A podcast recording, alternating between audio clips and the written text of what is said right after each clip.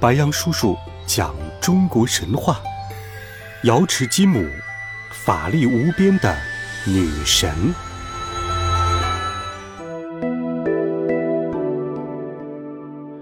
瑶池金母，也就是西王母。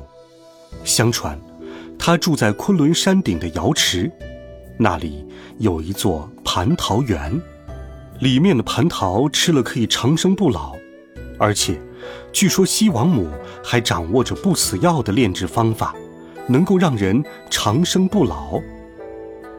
在西王母座下有三只青鸟，专门负责为她寻找食物和传递信息。相传，在皇帝和蚩尤大战的时候，瑶池金母就曾派使者去帮助皇帝。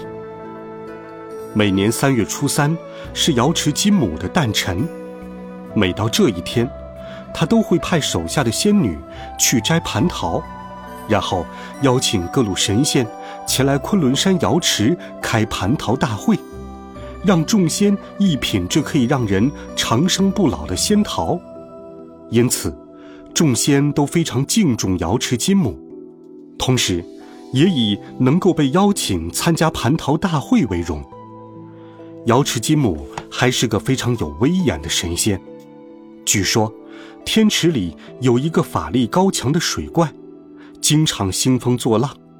有一次，瑶池金母开蟠桃盛会，邀请了各路神仙，却没有邀请这个天池水怪。水怪非常愤怒，做法引起滔天的洪水。瑶池金母知道后大怒，取下头上戴的玉簪抛入洪水之中，洪水顷刻间便退去了，玉簪就化作一棵榆树，生长在天池边，镇住了天池水。瑶池金母，也称王母娘娘、西王母、金母。传说中的女神，掌管疾病、瘟疫和刑法，位列众仙之首。